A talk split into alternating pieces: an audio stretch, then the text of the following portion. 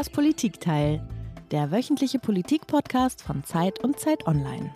Willkommen bei der ersten Folge des Politikteils nach der 100. Ausgabe. Willkommen also bei Ausgabe 101 und äh, Iliana und ich, wir beide haben letzte Woche die rauschende Party zur 100. Folge verpasst, weil wir beide, du und ich, ähm, ja in den Berliner Winterferien waren. Moment, Moment mal. Okay, okay gleich vor Part zu Beginn äh, der 101. Ausgabe, mir fällt gerade siebenteils ein, du, du warst ja gar nicht in den Winterferien. Nee, du stößt da wirklich tief in meine Wunde rein, die auch noch nicht geheilt ist, eine Woche danach. Und zwar hatte ich mich natürlich, wie du, Marc, wir haben vorher darüber gesprochen, sehr gefreut auf diesen Skiurlaub, der schon im letzten Jahr ausgefallen ist ich hatte so wahnsinnig Bock darauf, mal wieder den Schnee im Gesicht zu spüren und irgendwie in den Bergen unterwegs zu sein, die Elemente zu spüren und so weiter. Du spürst den Schnee im Gesicht, fällst du so oft hin?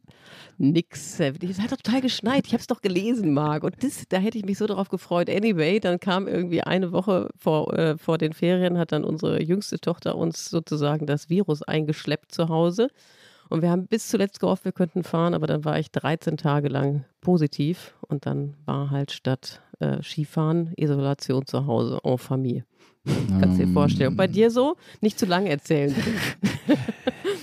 Gut, also Schnee im Gesicht, Powder hast du schon gesagt. Ich war tatsächlich Skifahren. Ich war sieben Tage in Österreich. Wir sind auch tatsächlich sieben Tage Ski gefahren. Das war unglaublich schön.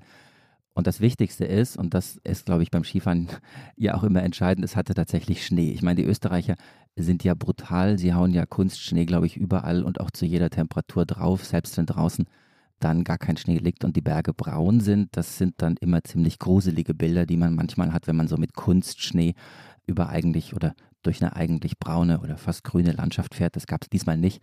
Also kein Grusel. Hm, aber diese gruseligen Bilder sieht man ansonsten überall gerade im Fernsehen, oder? Diese mühsam mit Kunstschnee bedeckten Pisten vor brauner Berglandschaft und dann noch gruseliger, ich weiß nicht, aber bestimmt hast du es gesehen, diese Bilder von dieser Skischanze ähm, vor einem stillgelegten Stahlwerk, vor diesen drei Türmen. Stimmt, stimmt, stimmt. Die gingen ja auch um die Welt, so diese Big Air Ramp irgendwie neben diesen Kühltürmen da in dieser Industriebrache, ne? Genau, genau. Ne? Und äh, das führt uns direkt zu unserem Thema. Das sind nämlich, wie wahrscheinlich jetzt alle Zuhörer und Hörerinnen äh, auch wissen, die Bilder zeigen die Sportstätten bei den Olympischen Spielen in China, äh, die die Volksrepublik einfach mal nach Peking verlegt hat, obwohl ähm, das eigentlich gar keine Gegend ist, wo üblicherweise Wintersport praktiziert wird. Und so wurde dann eben für viel, viel Geld äh, so eine künstliche Winter Wonder World da in diese Gegend reingestampft. So zumindest mein Eindruck von Ferne. Und das ist natürlich einfach an auch ökologischer Irrsinn. Naja, und äh, dabei sind diese seltsamen Sportstätten nicht mal die skurrilsten Dinge da bei diesen Spielen. Der gigantische Sicherheitsapparat, den China aufgebaut hat, auch aufbauen musste, um eben die Sicherheit ähm, in Zeiten der Pandemie zu gewährleisten. Einerseits dann die auch Corona-bedingt völlig verwaisten Sportstätten und natürlich nicht zu vergessen die Scheinheiligkeit angesichts der Tatsache, dass hier in Peking eine Welt zu Gast ist bei einem Staat, der ja auch in großem Stil, wie wir wissen, die Menschenrechte verletzt. Ja, und deswegen haben wir beide uns in dieser Folge des Politikteils vorgenommen, nach China zu reisen, zu unserer wunderbaren Kollegin und äh, Korrespondentin Shifan Yang. Sie lebt in Peking. Sie war bei der Eröffnungsfeier. Sie hat wahnsinnig viel zu erzählen über die vielleicht sonderbarsten Olympischen Spiele, die es je gab, aber auch über ein Land, das nicht nur tausende Kilometer von uns hier in Deutschland entfernt ist, sondern sich auch inhaltlich, gesellschaftlich eher weiter entfremdet als näher kommt. Genau, man muss ja sagen, es ist ja eben wie immer, äh, eine Olympiade ist nicht nur ein sportliches Großereignis, sondern davon geht ja auch eine politische Botschaft aus, über die wir heute diskutieren wollen. Äh, die Fragen nämlich, wie präsentiert sich China, vielleicht auch im Unterschied zu 2008, wo da ja schon mal Sommerspiele äh, stattgefunden haben. Und was sagt diese Art der Inszenierung, die wir gerade verfolgen können, aus über das Selbstverständnis der Großmacht? Und aber auch über den Zustand der internationalen Beziehungen. Und ich glaube, was auch ganz wichtig ist, ist darüber sich zu unterhalten, wie blicken eigentlich die Chinesen selber darauf. Absolut. Auf jeden Fall ist es sehr, sehr schön, dass du da bist, liebe Skifahren. Schon das zweite Mal äh, zu Gast bei uns im Politikteil. Vor, äh, ich glaube, anderthalb Jahre ist es schon her, äh, hast du für uns aus Wuhan berichtet damals. Ganz toll, dass du da bist. Herzlich willkommen. Hallo Eliana, hallo Marc. Ja, Skifahren, wie all unsere Gäste hast auch du ein Geräusch mitgebracht, was uns zu unserem Thema hinführen soll.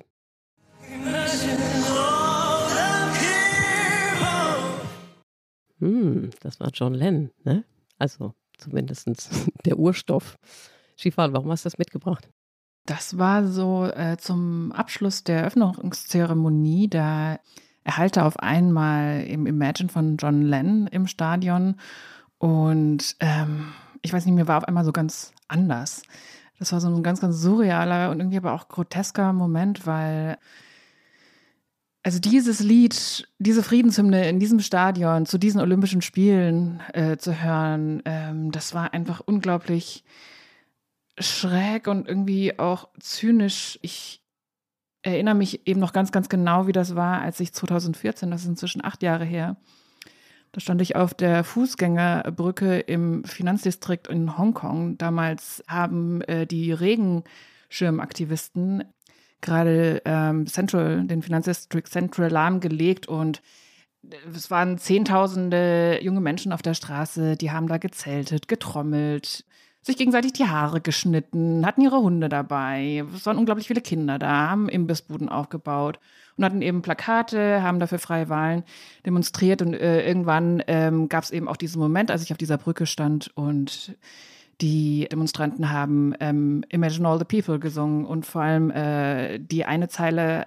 I might be a dreamer, but I'm not the only one. Und ähm, also dieses Lied ist für mich auf ewig, ähm, also in meiner, in meinem persönlichen in meiner persönlichen Erinnerung auf ewig mit, mit der ähm, Regenschirmbewegung verbunden. Und 2011 war es dann schon nicht mehr so fröhlich und bunt in Hongkong. Ähm, da waren alle schwarz angezogen, die Stimmung war viel düsterer, aber auch da habe ich das Lied noch ein, zwei Mal gehört. Und ähm, ja, jetzt diese Zeilen eben in dem Moment, wo China ein gigantisches nationalistisches Propagandaspektakel aufhört zu hören, ähm, und vor allem die Zeile Imagine there's no countries in einem Moment, äh, in dem China so nationalistisch ist wie schon lange nicht mehr, das war für mich einfach irgendwie gruselig.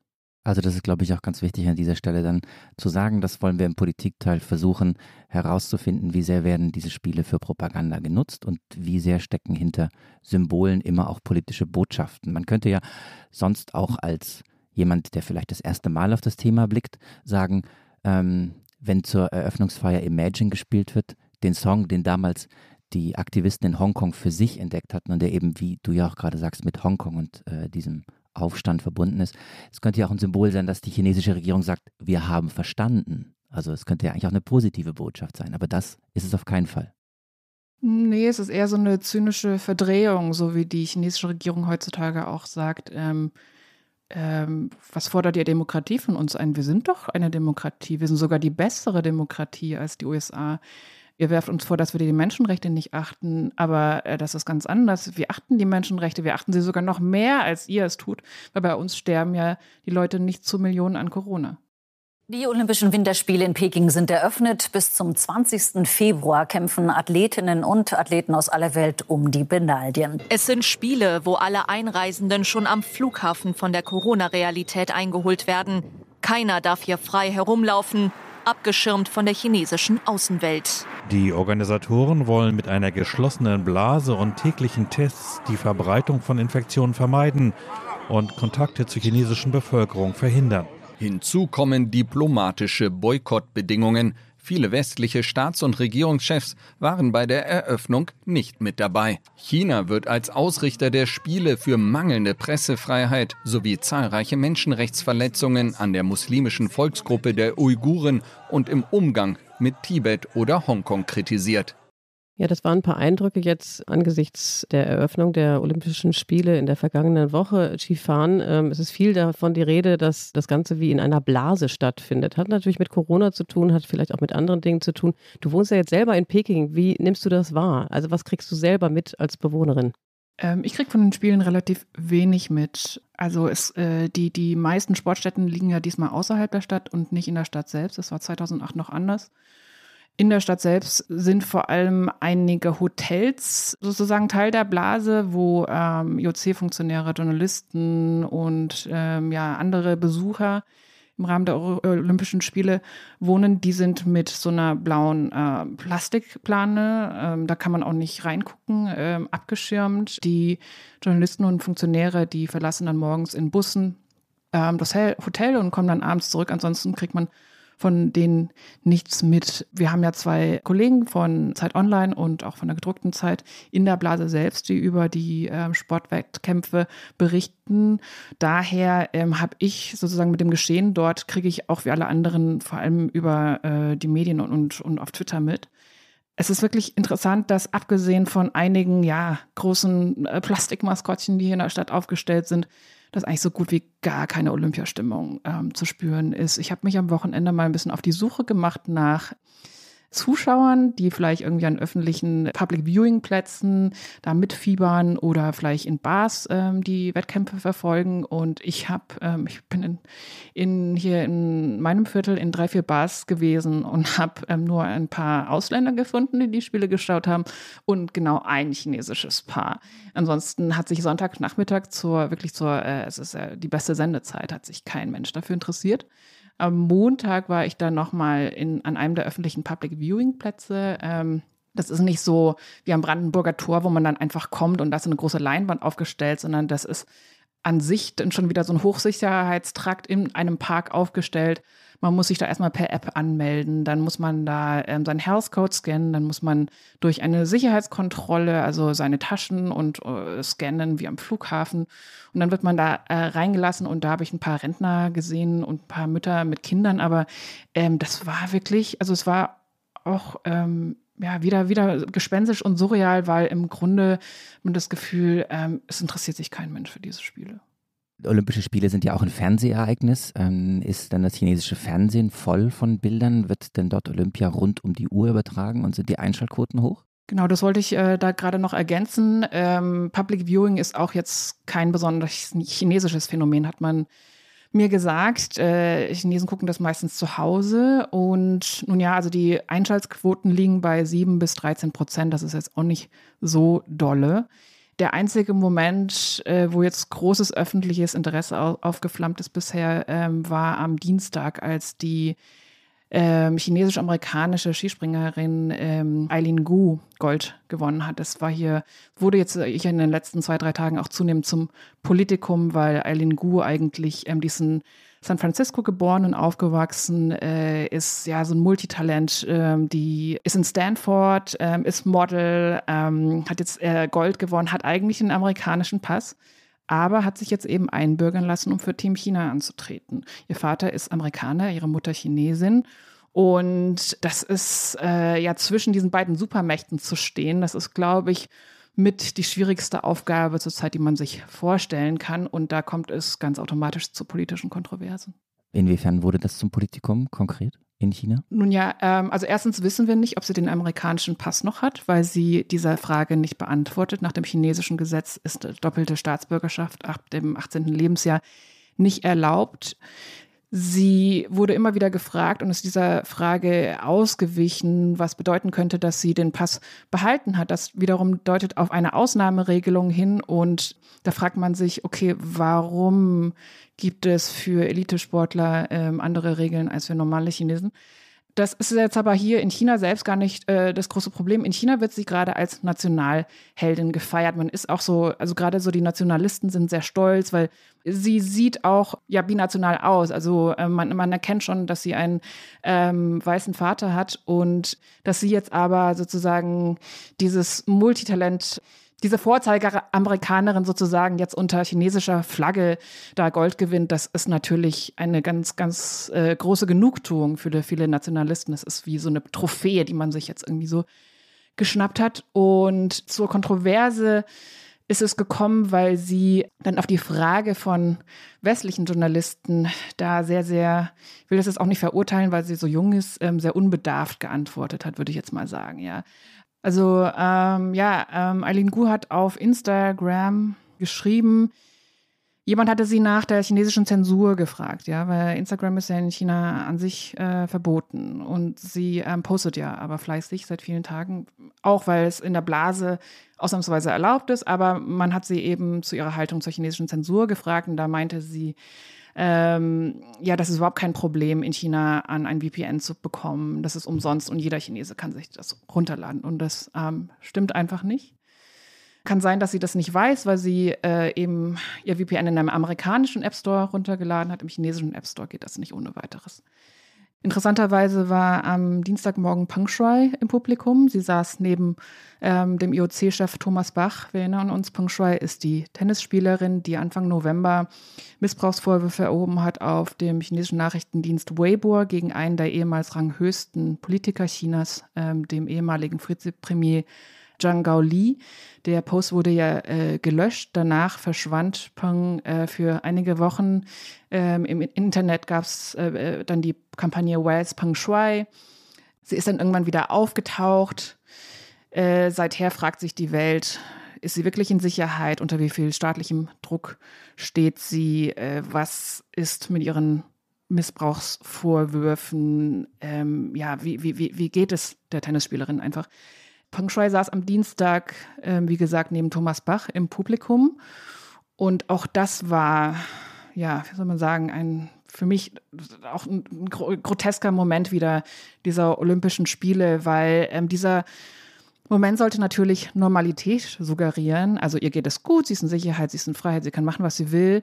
Ähm, glaubwürdiger wäre es für mich gewesen, wenn man sie, wenn man sie einfach im normalen Publikum gesehen hätte, wie sie mit anderen Kolleginnen, Freunden, wie auch immer, da jubelt. Ähm, sie saß direkt neben Thomas Bach, so sah es ein bisschen für mich aus, als würde ähm, Herr Bach ähm, eine Geisel sozusagen in Freigang ja, ein bisschen Gassi führen, wenn ich das mal salopp sagen darf. Also es war einfach keine besonders gelungene Inszenierung. Aber es war eine Inszenierung, Schifan, und genau das ist äh, ja das Thema dieser, dieser Stunde, worüber wir reden wollen, auch über politische Inszenierungen und äh, die, die chinesische Politik und den Eindruck, den dieses Land auf dich macht, gesellschaftlich, politisch äh, und eben auch olympisch. Ich habe noch eine einzige kleine kurze Frage äh, zum Wintersport, die wir haben gerade nur kurz gestreift und Eliana, wenn du es kurz erlaubst, diese offensichtliche Nichtbegeisterung der Chinesen äh, für die Winterspiele. Thomas Bach, kleiner Faktencheck am Rande, sagt ja immer, es gibt 300 Millionen Wintersportbegeisterte in China. Also eigentlich müsste die Begeisterung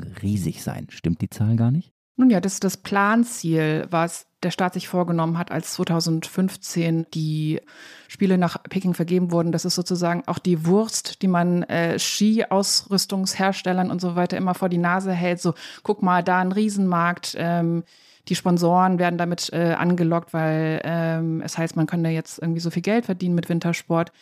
De facto sind es, glaube ich, ein paar Millionen, die tatsächlich jetzt in den letzten Jahren mal Ski gefahren sind, äh, mal die Pisten ausprobiert haben. Also ein Bruchteil dessen ich bin auch in letzter Zeit, ich habe auch auf der Straße ein paar Leute jetzt in letzter Zeit getroffen, die gesagt haben, sie haben mal vor den Olympischen Spielen die ähm, Pisten ausprobiert und finden das alles interessant. Und ähm, ich kann mir auch vorstellen, dass die Begeisterung in den nächsten Jahren wächst. Aber ähm, ja, dass Thomas Bach hier einfach das Planziel der Regierung als sozusagen Fakt, als bereits eingetretene Realität verkauft, ist natürlich so nicht ganz richtig. Aber trotzdem muss ich ja nochmal nachhaken, weil wie erklärst du dir denn diese mangelnde äh, Begeisterung der, der Chinesen für die Olympischen Spiele in, im eigenen Land? Also ich stelle mir jetzt äh, China so vor als eine sportbegeisterte Nation insgesamt. Ne? Da wird ja viel Wert eben auch auf Kaderschmieden gelegt und so weiter. Warum ähm, ist die Begeisterung jetzt so gering? Also hat es auch was damit zu tun? Ist es auch eine, ein politisches Statement seitens der Bevölkerung? Vorweg möchte ich noch eines äh, anmerken, und zwar, ähm, es gibt eine Ausnahme, äh, was die Begeisterung anbetrifft, es, äh, nämlich ähm, es gibt gerade einen Riesenrun auf das Maskottchen Bing Dun Dun.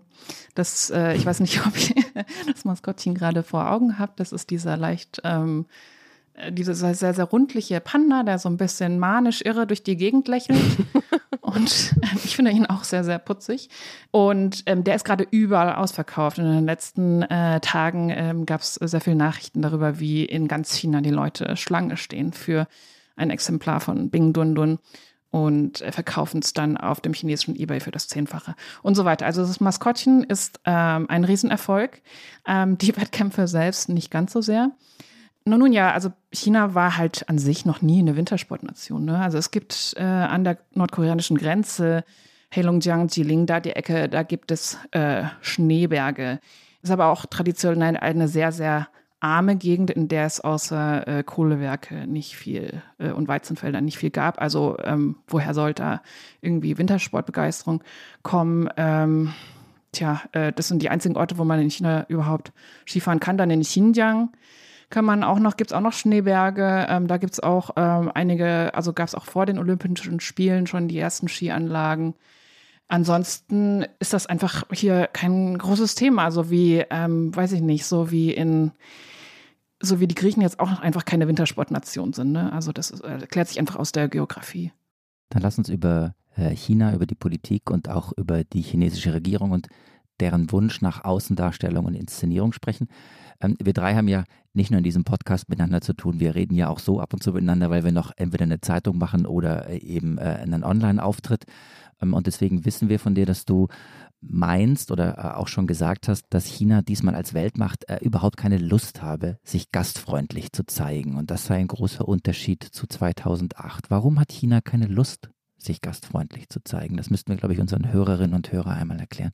Nun ja, also das hat mit zweierlei zu tun. Also ähm, der ausschlaggebende Faktor ist natürlich Corona, ja. Also ähm, Omikron ist, glaube ich, noch keine drei Monate alt, ähm, wahnsinnig ansteckend. Ähm, die chinesischen Impfstoffe wirken gegen Omikron nur schlecht. Äh, da hast du dann äh, 30, 40.000 Athleten plus Delegationen, Journalisten und so weiter, die ins Land kommen und die hier einfach hier den epidemischen Supergau aus lösen können ähm, in einem Zeitpunkt, in dem die äh, Zero-Covid-Strategie in China eben auf dem Prüfstand steht. Es wurde ja, also wie gesagt, jetzt sieht man äh, an manchen Straßenecken eben das Maskottchen und äh, sind da ähm, äh, Schilder aufgestellt und so weiter. Aber äh, bis Ende Januar äh, war hier von Olympia überhaupt nichts zu spüren. Und die Regierung hat ja sich auch bis ähm, zum fast allerletzten Moment Zeit gelassen, zu entscheiden, ob überhaupt Zuschauer in die Stadien dürfen oder nicht. Das zeigt einfach, dass die Nervosität vor Olympia als eben Masseninfektionscluster sehr groß ist. Dann die politische Abschottung, die kann man nicht ganz losgelöst von äh, Corona sehen, hat aber natürlich auch schon vor Corona angefangen. Also man muss sich irgendwie so vorstellen, die Grenzen sind seit zwei Jahren geschlossen. Es haben in den letzten zwei Jahren unglaublich viele Ausländer das Land verlassen. Ähm, China will sich auch wirtschaftlich autark vom Rest der Welt machen, weil man äh, hier in Peking gerade das Gefühl hat, draußen tobt nur Chaos und wir müssen uns so ähm, müssen hier irgendwie die Schotten dicht halten, damit hier die Stabilität des Landes, vor allem auch die Stabilität der eigenen Macht nicht gefährdet ist. Und Austausch ähm, tut uns gerade nicht gut. Das hat schon vor Corona angefangen, äh, sukzessive, seit Xi Jinping an die Macht gekommen ist. Xi Jinping hat ja mehr als seine Vorgänger Angst eben äh, vor dem Schicksal, was die Sowjetunion Ende der 80er erlitten hat, hat eben Angst vor westlichen Einflüssen, ist auch sehr bedacht darauf, seine eigene Macht zu zementieren, nutzt den Nationalismus eben, um nach innen seine Macht zu stabilisieren und braucht den Westen auch als Feindbild. Das, da ist er, glaube ich, nicht, äh, da liegt er nicht so weit entfernt von Putin. Und beides zusammen führt eben dazu, dass ähm, dass diesmal so eine seltsame Veranstaltung ist, wo zwar die Welt hier gerade zu Gast ist, aber man sich die Welt eben innerhalb dieser Blase auch äh, so weit wie möglich vom Leib hält. Wenn wir mal zurückschauen ähm, in das Jahr 2008, ich habe mir neulich das Musikvideo dazu angeschaut. Damals hieß die Olympiahymne Beijing heißt dich willkommen. Und ähm, das kann man sich aus heutiger Sicht gar nicht mehr vorstellen. Da haben die bekanntesten Stars aus Hongkong und Taiwan, aus Singapur, da waren sogar chinesischstämmige Musiker aus den USA mit an Bord, haben an diesem Lied mitgewirkt. Und ähm, die Zeilen von Beijing heißt dich willkommen stammen von einem Hongkonger Lyriker. Da gibt es so Zeilen wie, äh, egal von wie weit ihr kommt, wir nehmen euch in die Arme und wir werden uns verständigen und die Türen stehen weit offen und so weiter. Ähm, das kann man sich heute ganz, ganz schwer vorstellen. Der äh, Lyriker, von dem ich gerade sprach, Albert Löng, der ist inzwischen, äh, steht auf der schwarzen Liste sozusagen in China, nachdem er sich 2014 und auch 2019 ähm, öffentlich zur Demokratiebewegung bekannt hat. Ähm, andere taiwanische Sängerinnen, die an dem Lied mitgewirkt haben, stehen inzwischen auch auf der äh, schwarzen Liste. Lieder können nicht mehr runtergeladen werden in China. Das, also allein dieses Beispiel, ja, ähm, die Olympiahymne und was, was aus den Mitwirkenden geworden ist, zeigt schon, wie ähm, repressiv das Klima und wie anders das politische Klima heute ist im Land. Es haben einige ähm, chinesische Internetnutzer eben jetzt im Vorfeld der diesjährigen Winterspiele auf die Hymne hingewiesen und haben gemeint, wie traurig äh, sie gewesen waren und auch, dass sie eben den Tränen sehr nahe standen, als sie das Musikvideo nochmal angeschaut haben. Es hört sich ja fast so an, wenn man jetzt so zuhört, als lägen die Olympischen Spiele wie so ein Fluch über der Volksrepublik, als würden sie irgendwie äh, sozusagen bereuen, die zu sich ins Land geholt zu haben. Würdest du so weit gehen? Nein, so weit würde ich nicht gehen. Also es ist, glaube ich, ich glaube, für die Führung ist es eine ambivalente Sache. Also einerseits hat man natürlich Angst, dass äh, das hier noch eine große äh, Omikron-Welle auslösen könnte, wenn die Blase nicht dicht hält.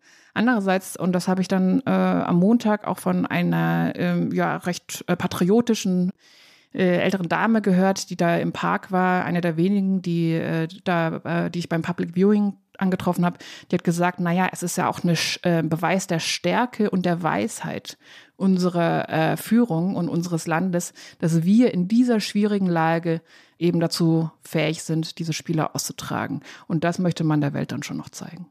Also Bilder und Inszenierungen und auch die Frage, wofür dienen die Olympischen Spiele politisch, das ähm, ist natürlich das große Thema dieser 14 Tage und auch das Thema unserer kleinen Stunde hier, hier im Podcast. Ähm, wir haben über Pang Shui gesprochen, du hast das äh, angesprochen. Sie saß ähm, neben Thomas Bach bei der Eröffnungsfeier und äh, du sagtest, das wirkte fast wie ähm, eine Geisel, die öffentlich vorgeführt wurde. Sowas hat man hier, den Eindruck hat man hier auch gehabt. Es gab noch ein anderes Bild und zwar haben Uiguren das, ähm, oder eine Uigurin, also äh, eine Angehörige einer unterdrückten Minderheit in China, ähm, hat das olympische Feuer entzündet. Jetzt könnte man sagen, das ist eine wunderschöne Geste oder eben auch wieder eine Inszenierung, die irgendwas überdecken soll. Was mich interessiert ist, wie kommen diese Gesten und wie kommt sowas eigentlich in China selber an? Also das muss den Menschen ja auffallen, dass das doch nur eine Inszenierung, eine Geisel oder eben ja eine Übertünchung einer dramatischen Situation ist. Das ist eigentlich ein bisschen plump. Mm, nun ja, das, was man im Ausland zeigen will, ist nicht unbedingt das, was die Chinesen sehen. Ach so, ganz kurz, ähm, Peng Shui saß nicht ähm, während der Eröffnungsfeier neben Thomas Bach, sondern bei jetzt zweimal ähm, während äh, Wettkämpfen. Gut. Hattest du vorhin auch gesagt. Habe ich falsch wiederholt. Nicht schlimm.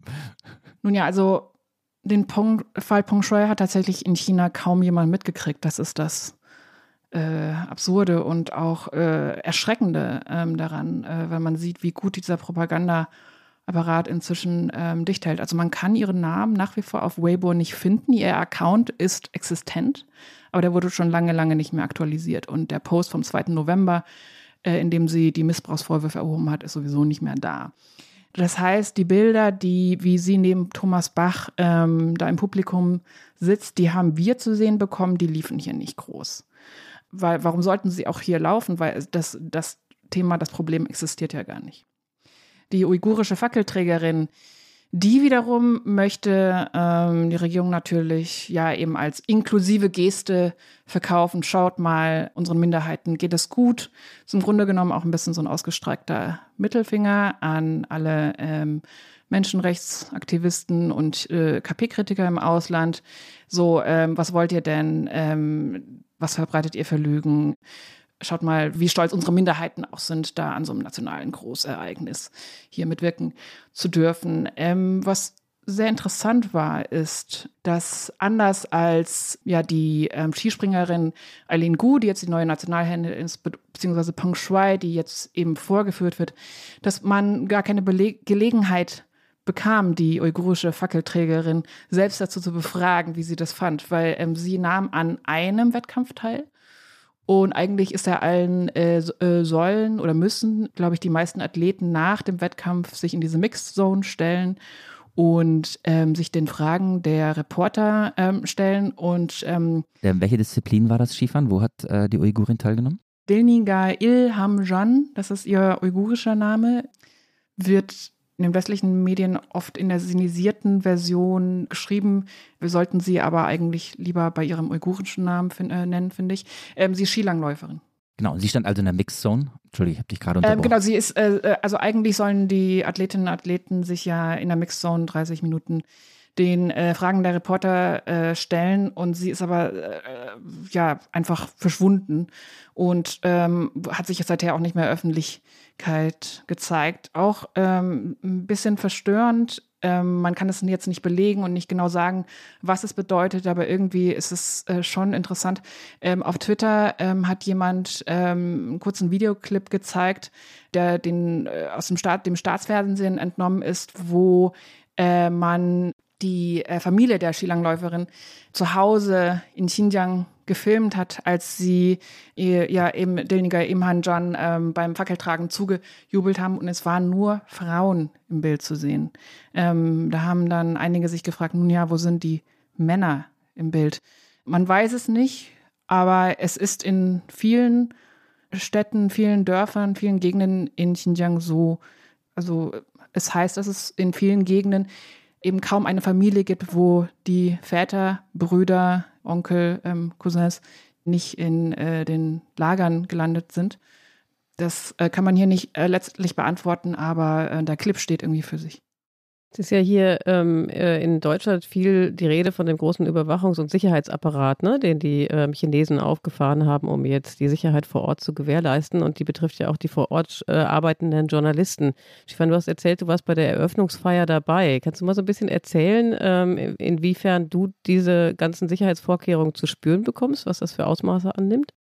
Ja, also der Tag ähm, war wirklich sehr, sehr besonders, weil man gemerkt hat, so nochmal, wie dieser Sicherheitsapparat äh, so im Detail funktioniert, auch wie nervös er ist, wie viel Angst dieser Staat vor eben äh, seiner eigenen Bevölkerung hat, vor den Menschen.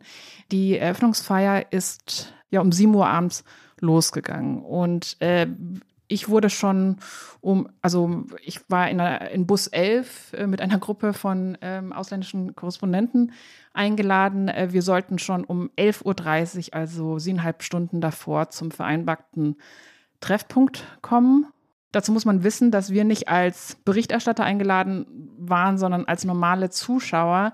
Ähm, ich habe ein bisschen den Eindruck, dass man uns eingeladen hat, äh, damit überhaupt ein paar ausländische, äh, westliche Gesichter im Publikum zu sehen sind, so ein bisschen als Füllmasse, glaube ich, dass wir eingeladen wurden.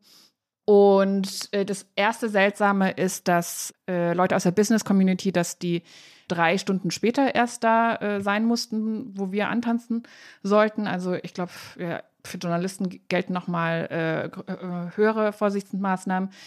Wir sind dann mit dem Bus durch die Stadt gefahren zum Chaoyang Park. Dort war sozusagen der große Parkplatz, ähm, wo die Sicherheitschecks ähm, stattfanden. Und man hat uns dann angewiesen, dass wir uns in Zweierreihen aufstellen sollen, wirklich so viel wie früher in der Schule beim, beim Sportunterricht. Und auf gar keinen Fall dürfen wir dieses und jenes äh, mitnehmen ins Stadion. Einem Kollegen wurden dann zwei Bleistifte abgenommen. Also andere, andere Kollegen haben es geschafft, ganze Lunchpakete äh, reinzuschmuggeln, obwohl das verboten war.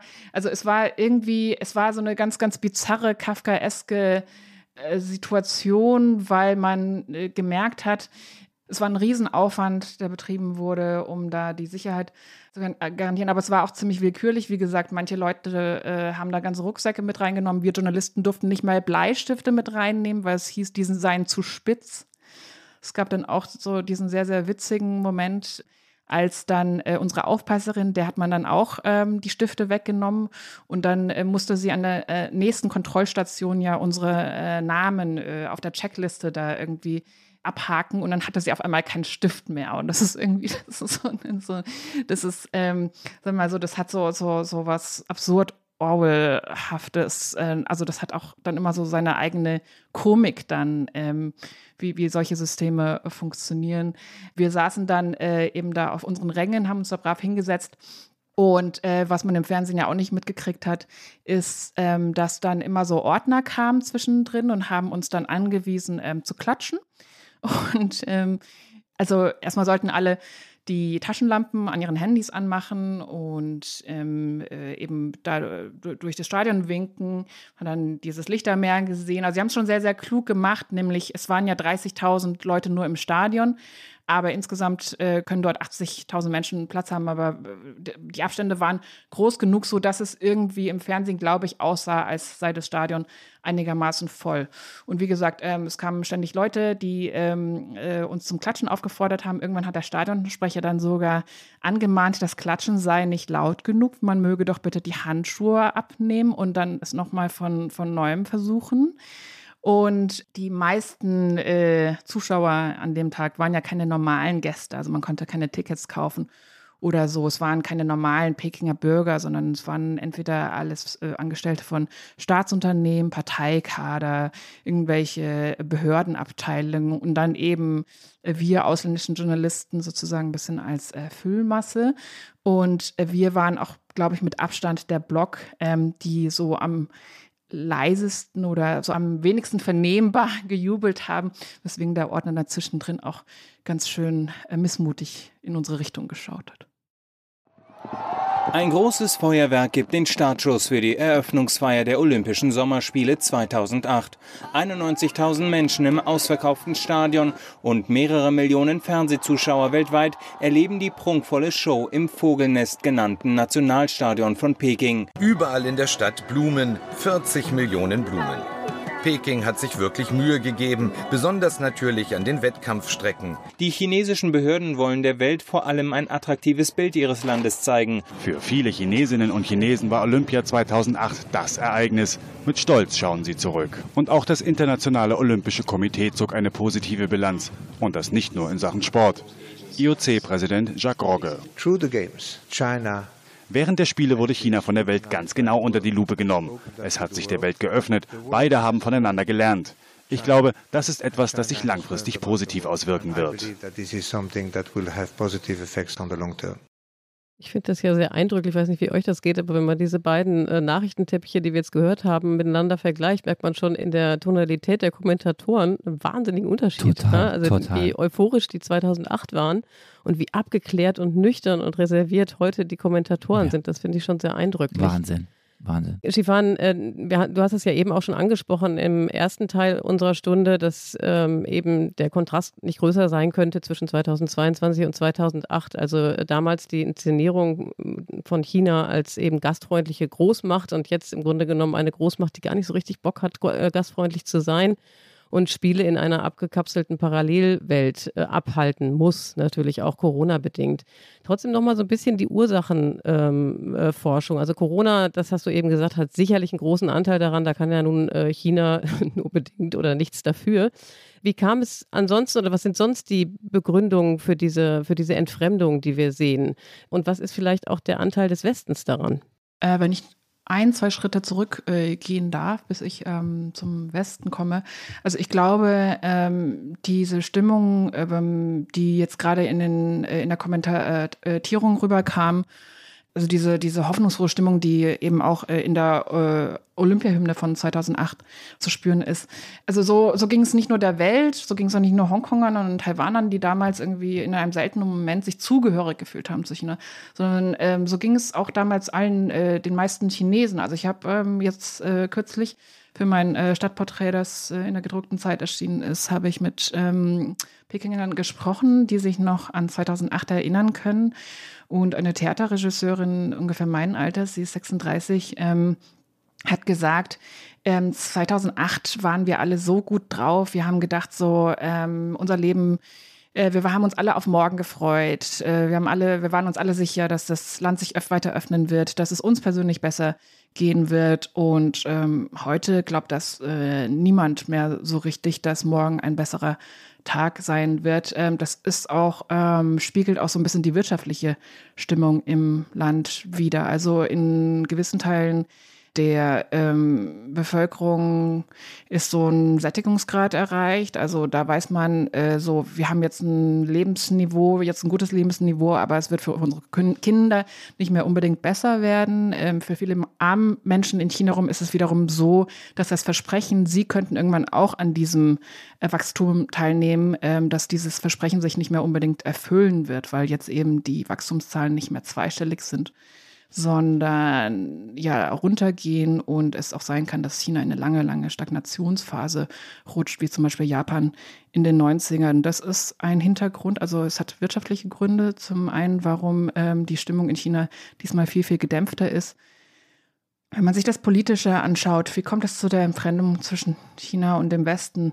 Nun ja, also da kommen wir immer wieder auf das Jahr 2012, 2013 zurück, als Xi Jinping Ping an die Macht kam, das flog in den ersten Jahren so ein bisschen unter dem Radar, wie er das Land gerade nach eigenem Gusto umbaut und dass er eben nicht der Reformer ist, auf den man gehofft hatte, sondern eher ein Antireformer. 2014, 2015 haben wir uns sehr, sehr stark im Westen mit Syrien beschäftigt, mit äh, der ersten Ukraine-Krise. Ab 2015 war die Flüchtlingskrise das dominierende Thema in Europa. Und ähm, diese Verhärtung unter Xi, das äh, kam langsam und schrittweise. Ja, da wurden dann 2015 wurde in einer ersten großen Aufräumkampagne wurden Dissidenten, Menschenrechtsaktivisten äh, verhaftet ähm, oder unter Hausarrest gesetzt, ähm, wurden zu vielen Jahren im Gefängnis verurteilt. China ist äh, außenpolitisch aggressiver aufgetreten. China hat unter Xi eben dieses äh, Mantra von Deng Xiaoping, also ähm, verstecke deine Stärken und spiele auf Zeit oder halte den Ball flach, spiele auf Zeit, komplett abgelegt und ja, in so einer, wie soll man sagen, äh, also Xi Jinping ist es einfach ganz wichtig, der Welt zu beweisen, wir sind wieder wer. Und das äh, hat natürlich dann ich glaube, in den ersten Jahren haben wir im Westen nicht genug hingeschaut, weil wir eben abgelenkt waren von vielen anderen Krisen. Das ist übrigens jetzt auch gerade wieder so. Ich habe so das Gefühl, seit ähm, zwei, drei Wochen oder seit März im Monat schon reden wir eigentlich nur noch über Russland und Xi gerät schon wieder in den Hintergrund. Dann lass uns doch jetzt die Gelegenheit nutzen und in der verbleibenden Zeit äh, unseres kleinen Podcastes hier wirklich über die Lage in China zu sprechen. Und du hast ein schönes, wenn man das sagen darf, aber sehr eindringliches Wort benutzt. Du hast von einer Verhärtung gesprochen, äh, die es nun gibt unter Präsident Xi. Und ich würde gerne oder wir würden gerne mit dir über diese Verhärtung und die gesellschaftlichen Folgen äh, sprechen und auch die Frage, wie auch die jüngeren Chinesen damit umgehen, dass das System und die chinesische Politik immer repressiver nun wird. Wenn ein Land sich verhärtet, was bedeutet das denn konkret für das Alltagsleben? Erstarrt dann auch das Alltagsleben oder wie müssen wir uns das vorstellen? Es kommt immer darauf an, wo man in China sich befindet. Also für mich vielleicht eine der interessantesten Erfahrungen der letzten Monate ähm, war auch wieder sehr viel durchs Land zu reisen, ja, auch äh, in Gegenden, wo eben gerade keine News stattfinden. Ich war 2019 ähm, war ich, glaube ich, die Hälfte des Jahres nur mit Hongkong beschäftigt. Dann ab äh, 2020 ähm, war es schwierig zu reisen. Außerdem äh, hat äh, Corona alles dominiert und jetzt habe ich zum ersten Mal das, wieder seit langem die Gelegenheit gehabt, einfach mal so ein bisschen Normalität zu erfahren in China und über Dinge zu reden, wie was sind eure Träume, ähm, wie geht's euch, wie hat sich euer Leben in den letzten Jahren verändert und so. Und das ist äh, ganz, ganz interessant, dass mein Bild von China immer bunter und lebendiger wird, immer wenn ich mich recht so weit wie möglich aus Peking wegbewege. Also in Peking ist es tatsächlich so, dass diese Verhärtung an allen Ecken und Enden zu spüren ist. Ich habe vor, ich habe 2010, glaube ich, meine erste Geschichte äh, gemacht in Peking über Menschenrechtsaktivisten. Damals konnte man die einfach anrufen und man hat sich noch am selben Tag im Café getroffen. Ja, waren alle noch auf freiem Fuße und ähm, haben auch relativ ähm, frei gesprochen. Jetzt sind die einen im Ausland, die anderen im Gefängnis, ähm, die Dritten in der inneren Emigration sozusagen und man traut sich schon gar nicht mehr, ihnen zu schreiben, weil man sie nicht ähm, gefährden möchte. Das sind die äh, Dissidenten und Menschenrechtsaktivisten. Peking war aber auch eine Stadt der Untergrundkünstler, ja, und äh, eine sehr, sehr lebendige ähm, äh, Stadt, in der es eine, eine, Musikszene gab, ja, und, und kleine Hinterhofgalerien und so weiter, die ähm, sind inzwischen auch, die Intellektuellen und Künstler sind inzwischen auch weg aus Peking. Und und für mich war es einfach zu äh, schön in den letzten Monaten zu sehen, dass viele aber noch da sind. Also nicht komplett, sich komplett zurückgezogen haben, sondern man muss halt einfach dann in andere Ecken des Landes gehen. Viele äh, Künstler sind heute in Shanghai, dann gibt es kleinere Städte wie Xiamen oder auch Wuhan hat eine interessante Musikszene zum Beispiel. Es gibt dann äh, auch im Südwesten des Landes, in Yunnan, gibt es so in Dahli eine Aussteiger-Enklave, ähm, in, äh, wo viele junge Menschen ja so, so einem freieren, deutlich freieren Leben nachgehen können, als, als, als in Peking oder in, in Großstädten der Fall wäre. Das heißt, diese Verhärtung, ähm, die wir ähm, auf politischer Ebene sehen, das ist so, man muss sich das finde, das ist so wie eine Kruste, die immer harter und undurchdringlicher wird, wenn man aus, von außerhalb Chinas auf das Land guckt. Aber wenn man dann hier drin ist und ein bisschen Zeit verbringt und eben auch mal äh, sich weit weg von Peking bewegt, merkt man schon noch, dass ganz, ganz viel Dynamik in der Gesellschaft ist, dass die ähm, Leute, auch wenn sie wissen, naja, es bringt jetzt irgendwie nichts für Meinungsfreiheit oder sonst wie Arbeiterrechte ähm, zu kämpfen oder hier im Internet ähm, Widerstandsinitiativen zu gründen, ähm, dass die Leute sich trotzdem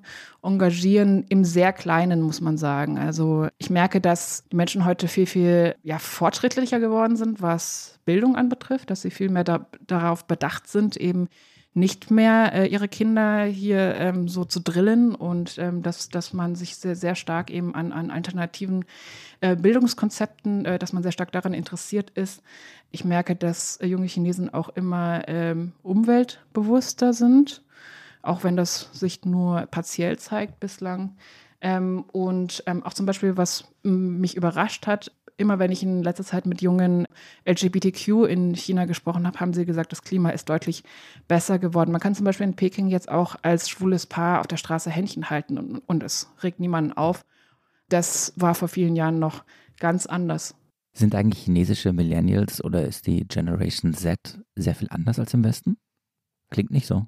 Ich finde nicht. Also, wenn man das Politische mal wenn man jetzt mal eben so, so unter dieser Kruste schaut, ja. Und also es gibt zum Beispiel viele junge Chinesen, die sind sehr patriotisch, die sind sehr nationalistisch, aber wenn du sie dann mal irgendwie fragst, naja, wie hältst du es mit irgendwie äh, LGBTQ-Rechten oder willst du, dass der Staat dir vorschreibt, wie viele Kinder du zu gebären hast oder Findest du, Kinder sollten ihren Interessen nachgehen dürfen oder geht es irgendwie nur darum, äh, möglichst gutes Abitur zu schaffen? Da merkst du dann auf einmal, dass die jungen Chinesen in vieler Hinsicht, also äh, so, so, gesellschaftspolitisch gar nicht so anders ticken, dass sie auch individualisierter sind, äh, dass sie auch sich persönliche Freiräume wünschen für sich und vielleicht ihre Kinder beziehungsweise dass viele gar keine Kinder mehr haben wollen. Das ist auch ein Phänomen, was in China sehr weit verbreitet ist. Und gleichzeitig, äh, wenn, wenn es dann ums das große Ganze geht, dann sagen sie natürlich, äh, doch, ja, äh, ich bin stolz auf unser Land. Der Westen, äh, der sieht uns ganz falsch und so weiter. Also da gibt es äh, sehr, sehr viele Widersprüche, ja, aber in vieler Hinsicht sind sie uns gar nicht so unterschiedlich. Genau, aber lass uns einmal diesen Widerspruch, also ich finde, da ist ein ganz großer Widerspruch gerade drin, den ich nicht aufgelöst kriege. Denn auf der einen Seite ist es ja total spannend, wenn du sagst, also die junge Generation ist fast ebenso bunt wie äh, im Westen und eben viel bunter, als wir es uns aus dem Westen vorstellen. Und wenn man aus Peking rauskommt, dann ist das Land auch vielfältiger und bunter und vielleicht auch ähm, eben nicht ganz so hart, also weicher als im verhärteten und verkrusteten Peking. Und andererseits ähm, haben wir eben diese politische Verhärtung und andererseits ist es so, dass es ganz am Anfang gesagt, ähm, dass die wirtschaftlichen Aufstiegschancen nicht mehr so da sind und die wirtschaftlichen Aufstiegschancen, auf denen beruht ja die ganze Legitimität äh, der kommunistischen Partei. Also wie, wie passt das zusammen? Auf der einen Seite politische Verhärtung und eben auch das Aufstiegsmodell, das nicht mehr so da ist und dann doch so ein bisschen dieser bunte Bodensatz. Wer gewinnt da am Ende? Wer behält die Oberhand? Wie löst sich dieser Widerspruch auf? Hm, ich glaube, das steht in so einer permanenten Spannung, die wahrscheinlich, wo wir das jetzt in unmittelbarer Zeit vielleicht gar nicht sehen werden, wie sich das auflöst, ja. Also das spielt sich auf so vielen verschiedenen Ebenen ab. Ähm, der Nationalismus, habe ich ja ähm, vorhin auch schon ein bisschen angerissen, ähm, der ist ja jetzt auch so eine Art Krücke, wo man merkt, so ähm, die Wirtschaft läuft nicht mehr gut. Deswegen werden die Nationalisten immer lauter. Nur weil im Internet aber so viele Nationalisten unterwegs sind und diese ganzen äh, Trollarmeen äh, immer lauter werden und auch äh, auf Twitter zum Beispiel immer lauter werden, dürfen wir nicht, ich, muss, finde ich, muss man auch immer in Frage stellen, wie repräsentativ sind sie äh, für die Normalbevölkerung. Ja, also bei, auch bei uns ist es ja so, dass äh, die Corona-Leugner äh, extrem laut sind. Und wenn man sich dann aber die Meinungsumfragen anschaut, ist die vernünftige Mehrheit doch, äh, äh, das sind dann doch irgendwie 70, 80 Prozent der Menschen, ja.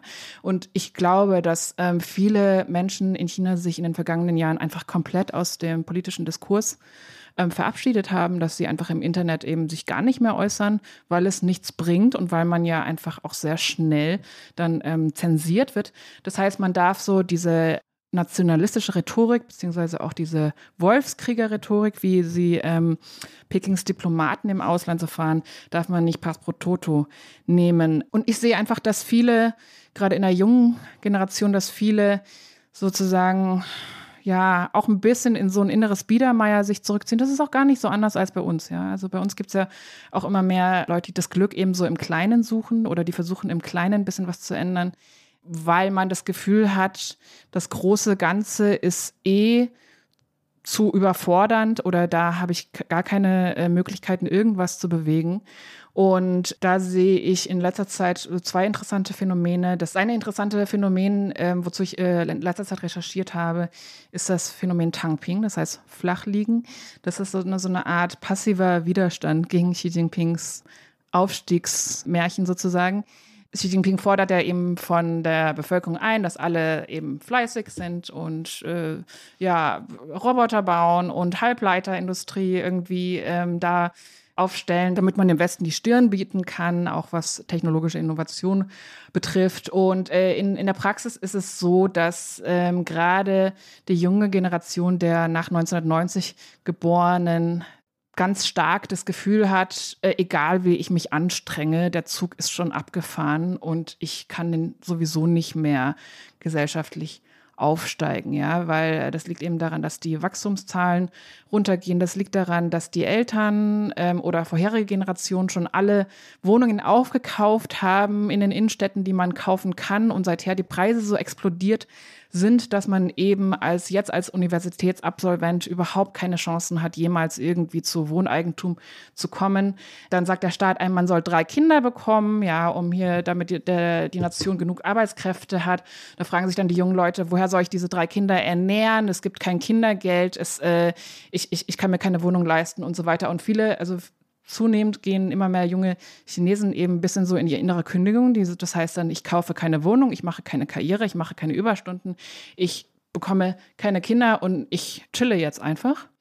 Das ist das eine. Und das zweite, was ich sehe, ist, dass eben viele äh, mehr Menschen versuchen, eher was im Kleinen zu verändern, ja. Aber nochmal bei den, äh, bei der zweiten Bewegung zu bleiben, ne? Die erste, das war ja eher so die düstere, äh, die düstere Warte. Das zweite, was du ja auch vorher beschrieben hast, wenn du im Land unterwegs bist und siehst, es ist bunt, es, äh, es gibt eben doch äh, freiheitlichere Bewegungen, als man so denkt. Es hat sich Musikszenen und Künstlerszenen und so weiter gebildet. Ist das nicht eine Entwicklung, die die KP wahnsinnig besorgen müsste? Weil äh, im Moment sind sie vielleicht noch Biedermeier, aber in dem Moment, wo das halt äh, rumort und äh, der Wunsch nach Demokratisierung ja zumindest im Kleinen bearbeitet wird und, äh, und wächst, äh, ist das doch was, was auf die Dauer bedrohlich werden müsste. Wie reagiert die KP darauf? Nein, das läuft alles sehr, sehr subkutan ab und das ist, ähm, spielt sich also wirklich so im mikroskopischen Bereich ab, würde ich sagen, so dass es äh, noch sehr, sehr weit entfernt ist davon, irgendwie gesellschaftlich gefährlich zu werden. Ich wäre auch ganz, ganz vorsichtig ähm, mit dem Wort Demokratie, weil ich weiß nicht, ob Chine junge Chinesen sich Demokratie wünschen. Die westliche Demokratie hat ja in den letzten Jahren nun wahrlich kein besonders gutes Bild abgegeben. Und ich glaube, wir können es den Menschen in China nicht verübeln, wenn sie nicht mehr genau wissen, was gemeint ist. Wenn wir von westlicher Demokratie sprechen, ist das die westliche Demokratie nach dem Gusto von Donald Trump, der ja auch behauptet, er sei der wahre Demokrat und die Demokraten seien die Totalitären. Was ist diese westliche Demokratie? Wo will sie hin? Ähm, sie hat einfach wahnsinnig an Strahlkraft verloren und äh, also Chinesen, auch wenn, wenn, wenn es eine Zensurmauer gibt, die kriegen doch die Dysfunktionalitäten unseres Systems mit, bekommen doch mit, wie auch in Amerika die Schwarzen um ihr Wahlrecht gebracht werden, dass da eben nicht eine Stimme, dass nicht eben jede Stimme gleich zählt, sondern dass es extreme Ungerechtigkeiten gibt, zum Beispiel im amerikanischen Wahlsystem. Das heißt, du fragtest ja vorhin nach den Verfehlungen des Westens, ja, warum, was haben wir beigetragen zur Entfremdung? Ich glaube, das ist ein ganz, ganz großer Faktor wir haben eben im Westen, wir sind nicht besonders pfleglich mit unseren Demokratien umgegangen, kann man vielleicht sagen. Und deswegen ist das äh, ist die natürliche Folge dessen, dass äh, viele Chinesen jetzt eben nicht mehr bewundernd auf die westliche Demokratie schauen. Stefan, du hast gesagt, äh, mit dem ähm, Begriff Demokratisierung wärst du vorsichtig. Gleichzeitig hast du eben anklingen lassen, dass sich in der Kindererziehung was ändert heutzutage. Inwiefern könnte da möglicherweise doch äh, eine Veränderung schlummern, die dann vielleicht doch dazu führt, dass man irgendwann von einem Wunsch nach Demokratisierung sprechen kann in China? Also das ist natürlich ein langer Weg sozusagen von der Kindererziehung auf äh, eine politische Veränderung zu schließen. Ähm, Trotzdem glaube ich, dass das, was zurzeit passiert im, im, im familiären, dass das auf Dauer schon gesellschaftliche Veränderungen bewirken wird. Und zwar merke ich gerade ähm, ganz deutlich an äh, Chinesen meiner Generation, die eben mit Drill aufgewachsen sind, die irgendwie bis Mitternacht äh, Hausaufgaben gemacht haben und in der Schule am Montag zum Fahnenappell stramm gestanden sind, dass Chinesen, junge Chinesen das für ihre Kinder nicht mehr wollen. Dass sie auch nicht mehr wollen, dass Eltern und Lehrer ähm, vorschreiben, was man danach studiert, sondern dass viele junge Chinesen, dass äh, sie ihre Kinder autonomer ähm, äh, erziehen wollen, dass ähm, sie ihren Kindern mehr Freiräume ähm, lassen, dass es immer mehr darum geht, was wünscht sich das Kind eigentlich und wie sozusagen äh, wehre ich mich gegen die Übergriffigkeit von Eltern, Lehrern, aber auch irgendwo, ähm, wenn man das jetzt weiterdenkt, des Staates. Ja, also da gibt es jetzt bei weiten Teilen der jungen Generation ganz, ganz anderes Bewusstsein für äh, das Selbst. Und ich glaube, dass die Generation, die jetzt jetzt in die Kindergärten geht, ja, oder jetzt in den Schulen, dass da in den 10, 20 Jahren schon eine Generation aufwächst, die vielleicht viel, viel schwieriger ist, dann äh, zu indoktrinieren, auch wenn die Regierung das natürlich auf allen Ebenen versucht. Und das, ähm, und diese Veränderung, glaube ich, das, das wird aber noch lange ähm, dauern, bis das so ein bisschen so an die Oberfläche kommt und man merkt, wie sich das dann auch sozusagen gesellschaftlich, politisch manifestieren kann. Ich finde es schön, wenn wir diese Veränderungen nicht nur in zehn Jahren dann beobachten und analysieren, Iliana, sondern wenn wir sie irgendwie kontinuierlich beobachten, wenn wir immer wieder mit Schifan hier im Politikteil darüber reden, was sich mikroskopisch in China verändert. Ich fand das unglaublich spannend, weil von außen nimmt man tatsächlich ja nur die Verhärtung und äh, die politische Verkrustung des Landes wahr, oder? Absolut. Mhm. Genau, aber ihr dürft nicht vergessen, dass ähm, wahnsinnig viele ähm, junge Chinesen, also meiner Generation, aber vor allem noch drunter, dass die im Ausland studieren. Ähm, die lesen jetzt vielleicht nicht Rousseau oder weiß ich nicht, ähm, befassen sich jetzt nicht irgendwie mit äh, Demokratietheorie. Und die sind auch irgendwie alle auf Instagram und sie wollen schon irgendwie Anschluss haben an so die internationale Popkultur. Ja, vielleicht sind sie ein bisschen patriotisch, aber gleichzeitig wollen sie irgendwie auch äh, ein ähnliches Leben führen wie der Rest der Welt. Und ähm, da sind viele, viele Widersprüche, die bisher nicht aufgelöst sind. Aber Tatsache ist einfach, dass die junge Generation in vieler Hinsicht auch durch den Kapitalismus hier, ja, also ähm, dass, dass die in vieler Hinsicht auch schon ein sehr ähnliches Leben führt. Also wir merken zum Beispiel jetzt bei den ähm, ich höre von äh, zum Beispiel Unternehmern oder Chefs hier, dass da die jungen äh, chinesischen Millennials und äh, Gen Z, dass die sich zum Beispiel auch äh, wie im Westen, dass die ähm, keinen Bock mehr haben, äh, jetzt eben sich totzuarbeiten, sondern dass da Work-Life-Balance jetzt äh, irgendwie ein Privatleben da irgendwie jetzt wichtiger ist, als Karriere zu machen. Die jungen Chinesen also Klimaschutz und Erderwärmung ist noch nicht so ein riesiges Thema wie im Westen, aber auch in China ähm, gibt es, merkst du immer mehr im Kleinen, dass es immer mehr Restaurants gibt, die äh, ja versuchen jetzt irgendwie nachhaltig zu verpacken. Das ist ähm, hier auch eben eine, einen immer größeren Markt für Fleischersatz gibt und so weiter. Also du merkst da schon so auch viele Trends aus dem Ausland, die werden zum Beispiel durch die ähm, Auslandsstudenten dann auch mit nach Hause gebracht. Wie gesagt, äh, wenn Sie jetzt nicht, äh, wenn Sie jetzt keine politischen Ideen mit nach Hause unbedingt nehmen, aber es gibt, es, es nimmt doch sehr, sehr viele andere Dinge mit. Und ich habe kürzlich von der deutschen Botschaft hier gehört, dass sich trotz Pandemie dieses Jahr wieder sehr, sehr, sehr viele, ein paar Zehntausende Chinesen um ein Studentenvisum in Deutschland bemüht haben. Ja, das Konzept äh, unseres kleinen, aber feinen Podcastes hier lautet ja leider ein Gast, eine Stunde ein Thema. Man könnte bei diesem Thema, glaube ich, zehn Stunden sprechen und wäre erst am Anfang. Wir machen es einfach andersrum, liebe Skifahren. Wir laden dich halt zehnmal ins Studio ein, damit äh, wir möglichst viel über China erfahren, auch in den nächsten Wochen und Monaten. Ich fand es unglaublich spannend. Absolut. Das war auch wieder so ein Politikteil, ne, wo man von einem Bild ausgeht und rausgeht aus der Stunde und um so viele Perspektiven reicher geworden ist. Also ich genieße das immer sehr, wenn wir die Möglichkeit haben, mit unseren Auslandskorrespondenten zu sprechen, weil man dann wirklich das Gefühl hat, man ist wie so eine Sonde in eine ganz andere Welt. Also ganz vielen Dank, Skifahren, das war ganz toll. Danke für die Einladung. Ja, und nächste Woche sind hier wieder äh, Tina Hildebrand und Heinrich Wefing am Start und in der Zwischenzeit können Sie natürlich die weiteren Podcasts aus der großen Zeitfamilie hören. Allen voran, was jetzt der tägliche Nachrichtenpodcast, der Sie zweimal täglich immer mit den neuesten News versorgt. Genau. Und liebe Hörerinnen und Hörer, wenn Sie äh, Anmerkungen haben, wenn Sie uns kritisieren wollen, wenn Sie Ideen haben für äh, weitere Themen, für weitere Politikteile, dann mailen Sie uns bitte äh, an unsere E-Mail-Adresse daspolitikteil.zeit.de.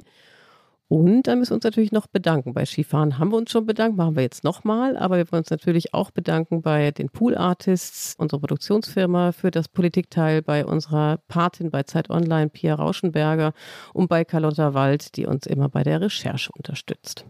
Und sobald wir mit der Aufnahme für dieses Politikteil fertig sind, geht einer von uns beiden, entweder Eliana oder ich, in die Poststelle und dann bringen wir ein Geschenk für Skifahren auf den Weg, denn jeder Gast des Politikteils bekommt einen Kaffeebecher. Ähm, wir haben umgestellt von einer Porzellantasse auf den Kaffeebecher to go. Ich weiß nicht genau, liebe Skifahren, wie lange das dauert, bis der Kaffeebecher des Politikteils äh, bei dir ist. Auf jeden Fall können Sie ihn, liebe Hörerinnen und Hörer, auch bestellen im Online-Shop des ähm, Fanshops, den wir haben. Und die Adresse lautet shop.spreadshirt.de slash Zeit-Podcasts. Und, liebe Skifahren, ähm, nachdem du ja schon erzählt hast, wie das Maskottchen auf Chinesisch heißt, das Maskottchen, das ausverkauft ist und auf dem chinesischen Ebay so doll jetzt hier für Mondpreise gehandelt wird. Wie verabschiedet man sich am besten auf Chinesisch von unseren Hörerinnen und Hörern? Kriegen wir das zusammen hin? Ähm, ja, ganz, also ganz klassisch. Seitjen. Seitjen heißt auf Wiedersehen. Seitjen? Wir, wir uns nicht wiedersehen werden. Oder äh, eigentlich sagt man in China einfach Bye-bye. Oh. oh, dann nehmen wir lieber Seitchen. ja, sehr langweilig. Oder Manso, Manso, aber das, das passt jetzt auch nicht so richtig. Also Manso ist auch noch so ein typischer Verabschiedung. Das heißt, gehen Sie langsam. Oh, das finde ich ah. gut. Manso. gehen Sie langsam, ist gut. Passt zum äh, Winter und zum Glatteis, was vielleicht noch kommt. Manso. Manso.